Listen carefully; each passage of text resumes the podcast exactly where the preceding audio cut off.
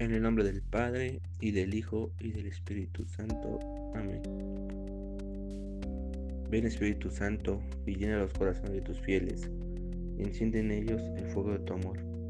Envía, Señor, tu Espíritu, y todo será creado, y se renovará la faz de la tierra. En el día de hoy, lunes 2 de mayo, reflexionaremos la lectura del Evangelio el Evangelio de Juan, capítulo 6, versículos del 22 al 29. En el Evangelio podemos leer cómo, cómo los apóstoles buscan al Señor después de la multiplicación de panes que Él realizó. Pero el Señor ya no está.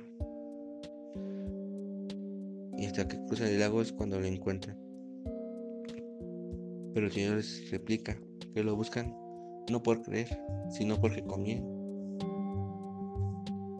Y también los, les invita a buscar el pan de vida, el pan de salvación, y no solamente el pan que te sacia el hambre.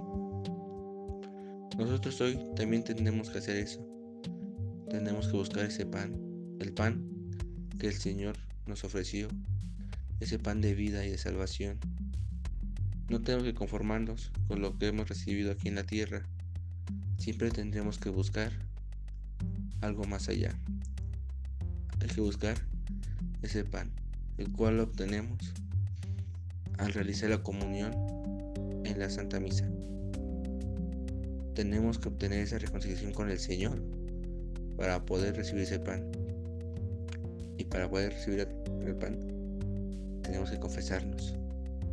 Así que también los invito hoy, hermanos, a que se acerquen a la confesión. Reconcíliense con el Señor. Siempre hay que buscarlo a Él. Y nunca hay que buscar a nadie más. O algo más allá de Él. Él es nuestra, es nuestra fuerza y nuestra salvación. Siempre tendremos que confiar en Él y nunca desconfiar. Antonio Luna Modano seminarista del Seminario de Tlalnepantla, Señor de los Remedios, del Grupo de Discernimiento Vocacional. Le mando un gran saludo a todos nuestros familiares, amigos, vecinos y bienhechores del seminario, que siempre han donado y apoyado el seminario desde el corazón. Que Dios los bendiga y muchas gracias.